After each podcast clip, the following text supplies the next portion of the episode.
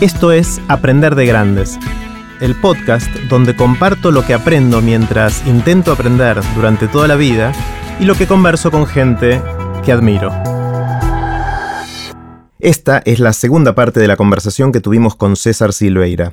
En esta parte conversamos sobre cómo la música y el baile pueden ayudar a mucha gente a encontrar su camino personal y profesional. Pueden ver los links que mencionamos en aprenderdegrandes.com barra César. Los dejo con César. César, una de las cosas que me fascina cuando, cuando conversamos y me contás lo, que haces, eh, aparte de todo lo que haces vos como artista, es lo que haces con otros. Cómo usas el rap, la música, el baile, eh, a través de la murga, como mencionabas antes, eh, o a través de, algunas iniciativas que tenés, y también tu rol como psicólogo, pues sos psicólogo después de todo, eh, o antes de todo, y, cómo, qué rol juega la música y el baile en todo esto. Y es, es como que principalmente, eso me lo dijo una, una persona, ahora estuve dando unos talleres en Nueva Zelanda, como unas capacitaciones para un equipo de, una empresa de wellness, y lo cual fue fascinante porque era en inglés, en otra cultura, y sin embargo todas las, herramientas que, tengo funcionaron y, bueno, y se contagiaron y, sucedió lo mismo, con una diferencia de que Latinoamérica y, los anglosajones, bueno, tenemos, para mí tenemos un regalo gigante de estar más en contacto con, las emociones y con, y las crisis y los cambios, ¿no? Entonces llega más la, cuestión artística. Eh, y, una me dijo, ¿sabes lo que pasa después de 15 días así de capacitación? ¿Sabes lo que pasa? No es tanto, me dijo, el baile o el rap, me dice, sino cómo vos te conectás con eso. Cuando vos te conectás con eso, a nosotros automáticamente nos conecta con algo, me dijo, ¿viste? O sea, ella viéndote a vos conectar. Exacto. Eh, sintiéndome conectar, porque ella también está, era parte del, equipo. Y ahí eso, me dejó como, viste, como un, como un registro de, ah, por eso es tan importante disfrutar lo que, o sea, y, estar encendido en lo que queremos contagiar, porque finalmente el vehículo puede ser el rap, puede ser una fórmula matemática, puede ser lo que sea, pero lo que viaja, como el, el, el, sí, sí, la, la, vibración que no, que no se que no se expresa es, el, encendido de uno, ¿viste? Claro, eso es buenísimo. Una de las cosas que decimos hasta el hartazgo, vaya palabra, en, en TED y en TEDx Río Plata y en el mundo de las ideas es esto de que la gente no se va a acordar de lo que le dijiste, se va a acordar de cómo los hiciste sentir. Totalmente. Y, hacemos mucho hincapié cuando preparamos a, los oradores eh, en, que sean genuinos, auténticos y dejen mostrar lo que están sintiendo en cada momento y que es eso lo que va a contagiar a la gente, ¿no? Y está buenísimo que viniendo del rap eso también sea así. Pero 100%.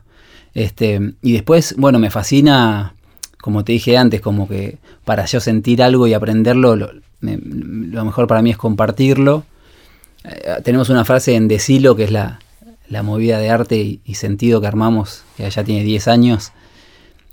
Uno de, nuestros valores es... Eh, la frase es, eh, no somos estrellas, somos galaxia, ¿no? Como, y en este sentido de, no yo estar, no ser yo el que brilla y te doy mi luz, sino encendámonos todos, ¿no? Como ser una estrella de más de una galaxia. Y, y estar rodeado de gente encendida es, es hermoso porque se va a generar un círculo así virtuoso, ¿no? ¿Cómo funciona Decilo? Contame un poquito. Y Decilo, bueno, comenzó con este, con este delirio de bailar y compartir que, te había dicho, con Tini y Barceló, y fue creciendo con el tiempo, y, algo que tenemos muy, muy, muy marcado eh, es como una especie de insolencia creativa crónica, ¿no? Que es siempre preguntar, bueno, ¿y por qué no tal cosa, ¿viste? Y bueno, y ahí nos fuimos, yo, a la par estaba estudiando, ya había terminado psicología y empecé a estudiar danza terapia, un lugar que se llama Brecha, que imagínate los mundos que me abrió eso porque no lo podía creer que existía danza y terapia. Y entonces empezamos a meter dinámicas que, la, que las personas que venían a tomar una clase de baile se, se integren entre ellas, jueguen, que no haya los mejores y los peores. A mí lo que me pasaba que era como, como era el peor de las clases a las que iba, me mandaban al fondo, encima eran todas mujeres y yo, viste, yo decía, esto vengo a aprender a bailar y me van a salir traumado, ¿entendés? Bueno, y entonces dijimos, che, pero, ¿y si, pero si la gente se va porque viene a tomar una clase de baile y estamos haciendo otra cosa, todo lo contrario. O sea, eso fue lo que, lo que unió e hizo el entramado de que la gente que llega no se siente juzgada, se siente valorada. Y bueno, y fuimos descubriendo el poder del arte para, para que cada uno sea quien es, ¿no? Y se despliegue.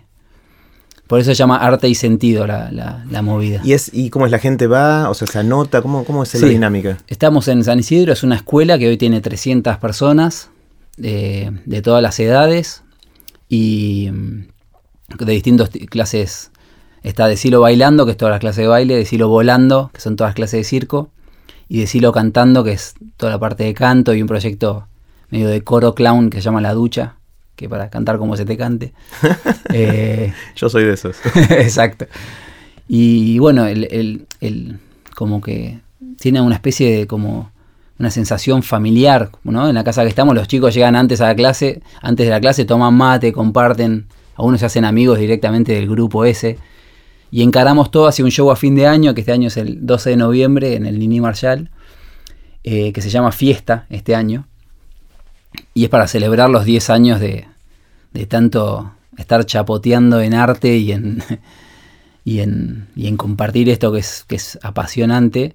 Entonces, para celebrarlo, ¿viste? El anterior se llamó Estoy y el anterior se llamó Soñar y como que todos encaramos un sentido hacia allá y todas las clases y las coreografías que se montan y la música, todo se trabaja eso, ¿viste?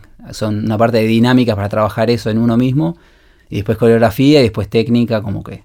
Y así va sucediendo. Está buenísimo. Hay, hay algo de, generar eh, la autoestima o de ayudar a, hacerla más robusta, si querés, eh, de, esta gente, porque todos, todos, muchos estamos muy inhibidos con estas cosas, nos da vergüenza, eh, y de alguna manera ustedes se las arreglan para esto, para no dejar a nadie afuera, ¿no? Exacto. que me parece alucinante eso. Sí, sí, es fascinante. Y además, por ejemplo, después estamos desarrollando toda la parte de, de compañías y shows y performance y por ejemplo, no sé, la vez pasada nos llamó el Malva para hacer una intervención en una obra de arte que hicieron ahí afuera. Entonces diseñamos toda una coreografía con un sentido. Y ya son esas personas que bailaron de la compañía de, Decido Bailando, ya tienen ese, ese fuego adentro. Entonces lo que transmitan va, a ser desde ahí. Entonces se sigue propagando el, antivirus, digamos, de autoestímico. Eh, eso es lo lindo que tiene el arte, ¿no? Lo contagioso que puede ser y lo transmisible. Eh, e, es, muy parecido, bueno, yo ahora con lo que hicimos en el mundo de las ideas, sentí que cada charla era como una pieza de arte eh, verbal, ¿no? Y con imágenes, pero tenía ese, ese gusto y ese carácter de obra de arte transmitible. Había algo de musical alrededor de todo eso. Totalmente. Sí, sí, sí, En el mundo de las ideas, para los que no sepan, tuvimos 63 oradores y artistas, y no, sé ni cómo clasificarlos, me cuesta encontrar el, humanos, casi todos humanos, eh, que dieron charlas muy cortitas, de cuatro minutos en promedio, y, que fue espectacular, y seguramente para cuando esto esté online, esas charlas también lo van a estar, las, voy a agregar, voy a poner en aprenderdegrandes.com barra César, ¿te parece César? Perfecto. Bueno, eh, ahí voy a poner los links a todas estas cosas que, estamos mencionando para, para que la gente pueda, pueda verlos y, escucharlos. De una. ¿Qué me quieres decir con la guitarra ahora? Que... Mira, Jerry, la guitarra, o sea, yo cuando me pongo a cantar canciones mías, ¿viste? O canciones como que vienen y me dicen, eh, sí, pero lo tuyo es improvisar, ¿viste? Como que no canto tan bien, entonces me quieren tirar por ese lado. Y sin embargo, eh, eh, me encantan mis canciones, ¿no? o las canciones. Y me encanta también compartirlo y también hacerlo aunque no sea como aplaudido, ¿viste? Eh, y tengo un pedacito de una canción que hice, que ya que estamos te lo comparto.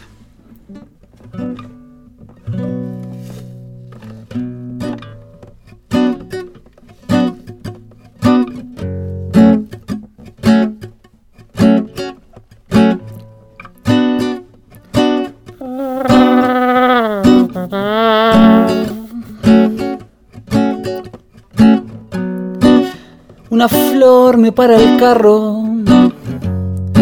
No, no era así. Una flor me para el carro. Pétalo de sol que abraza mi avalancha. Arco iris de regalo de sorpresa. Mi lágrima se llena de colores. Una abeja que se apoya en mi nariz. Pensamientos de miel, pensamientos de miel. Ah.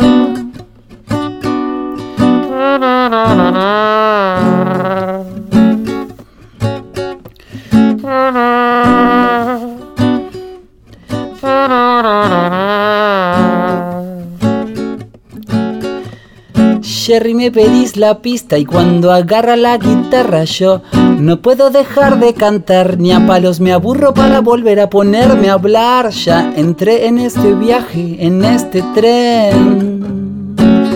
No sé si voy a cero o voy a cien, pero va, que bien se siente conversar con un tipo que sabe que sabe escuchar el Jerry. Se escucha dos mil millones de charlas el Sherry. Él sabe escuchar. Qué bien, qué bien que va. Que siente cómo viene. La improvisación, eso que nunca se detiene. Y la vida me trae pim pam pum, zipitiki pam, como Batman la serie vieja. Siempre con esos paus y bueno, volver a improvisar, volver a rearmar o cuando me patean el Shenga o me lo ponen a incendiar, rearmar de a poco, ordenar el coco y seguir fluyendo, seguir sintiendo y contagiar para estar encendido, para sentir lo que hace sentido.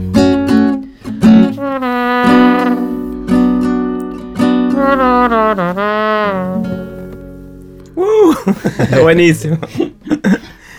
qué groso, qué groso. Me, encanta cuando veo a alguien hacer algo que yo jamás voy a poder hacer.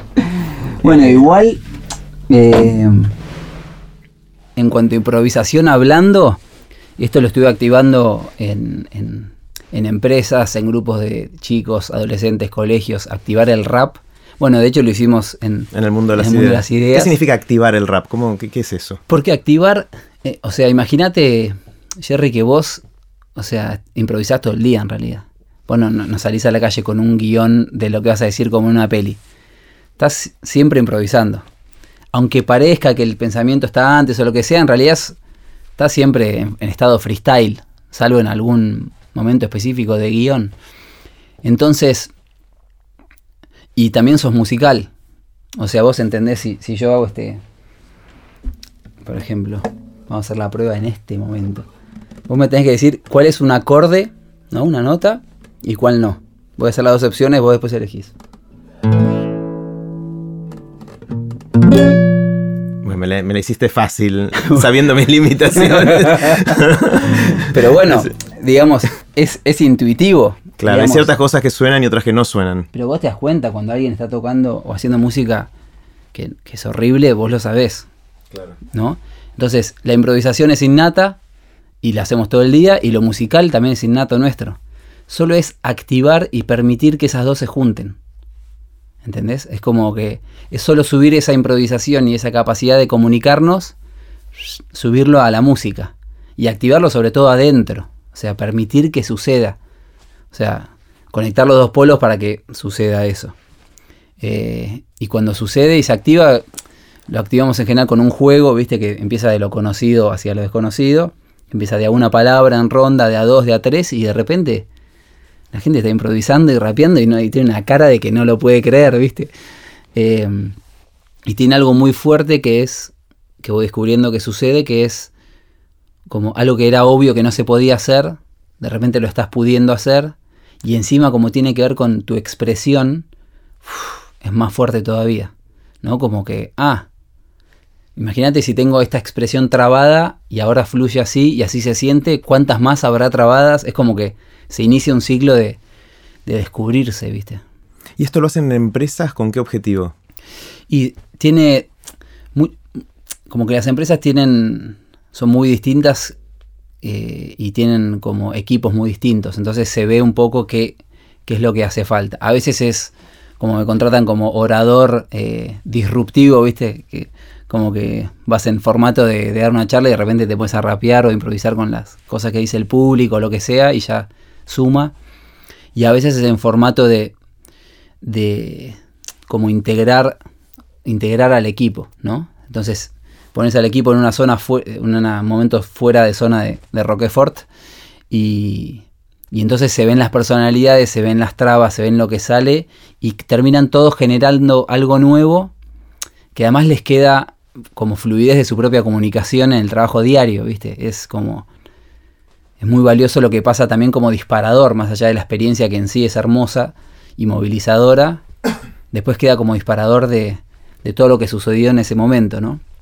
Cómo fluye una comunicación, cómo se traba, eh, ir escuchando los momentos musicales o los momentos laborales. Eh, y a veces es solo como recreativo, ¿viste? Claro. Es como para pasarla bárbaro y está. Como que hay muchos niveles de hacia dónde se puede usar la, herramienta. Sí, una de las cosas que aprendí en, distintas cosas que fui haciendo fue esto, el poder de mm, cuando uno comunica algo y quiere enseñarlo, de que la gente lo viva en todo el cuerpo, justamente. Mm. Eh, y no, o sea, uno podría ir y explicarles la teoría de esto con toda la lógica y con todos los, eh, marcos de referencia y las citas de gente famosa y no sé qué más. Y la gente, la verdad es que eso le entra por un oído, le sale por el otro y no cambia comportamientos, no cambia actitudes. Sin embargo, cuando los pones a rapear o los pones a hacer algo que van a sentir lo que están haciendo y diciendo, eh, les queda de otra manera, ¿no? O sea, eso tiene más poder de cambio que cualquier otra cosa. Totalmente. Y después si hay un marco teórico, en, mi, en mi forma de trabajar, es para sostener eso de que ya viviste. Porque si no, es como... O sea, como teorías están todas muy buenas, o muchas son muy buenas. Sí, sí, es que, que se viva en el cuerpo, porque además enfrentar los miedos y superar un límite es un, es un acto concreto, es una acción concreta de, coraje y, y, de amor. O sea, o sucede o no sucede. ¿viste? No, no es que podemos hablar mil horas de los límites y de cómo superarlos, pero la verdad que hay que hacerlo. y, si no, no pasa nada, ¿no? Como que... Es interesante porque se parece mucho a todo lo, que estamos empezando a entender ahora sobre cómo tomamos decisiones, ¿no? De que eh, nosotros tenemos esta fantasía de que las decisiones las tomamos racionalmente y eh, comparando ventajas y desventajas y distintas opciones y todo eso, y cada vez sabemos más que en realidad no sucede así. Las decisiones las tomamos de otra manera y la narrativa que construimos después para explicar nuestras decisiones fue después de haberla tomado. Ah, muy bueno, claro. Eh, y, trabaja ahí distintas partes del cerebro para, para darnos esta sensación de que estamos bajo control, cuando en realidad lo que sucede viene desde otro lado. Wow. y se parece mucho a lo que estás diciendo, ¿no? Mirá, o sea, esos son todos estudios científicos. estudios científicos, neurológicos, que muestran que tomamos la decisión antes de ser conscientes de que la tomamos. Y cuando eso sube la conciencia, nos genera algo que nos genera la necesidad de construir nuestra propia historia y, lógica racional de por qué la tomamos, pero que en general es a posteriori de haber tomado la, decisión. Claro. Eh, Qué bueno que, los científicos se estén avivando. Claro, sí, sí, esto vos ya lo sabías. Eh. Eh, no, justo hoy cuando venía para acá pasé por el campo de deportes de un colegio y estaba, había unos chicos tirando eh, balas, ¿viste? El, Yo pensé, qué, qué, prehistórico, como qué prehistórico, ¿no? Pensé, no sé por qué pensé eso, como, ¿qué hace ese pibe aprendiendo a tirar bala? Como que, ¿viste?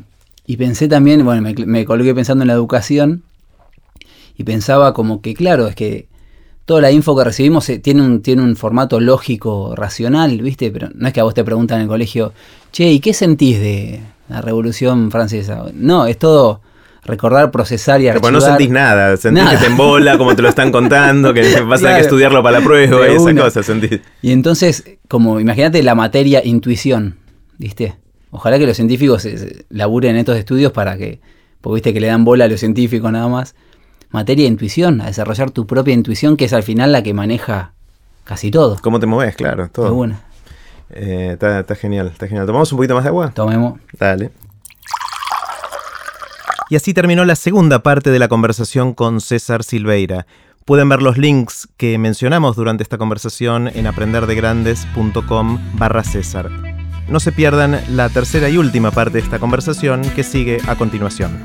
Recuerden que pueden suscribirse para no perderse ningún episodio de Aprender de Grandes en aprenderdegrandes.com. Los espero en el próximo episodio de Aprender de Grandes, cuando les cuente lo que aprendo en mis intentos por seguir aprendiendo durante toda la vida y en las conversaciones que tengo con gente que admiro. Chau.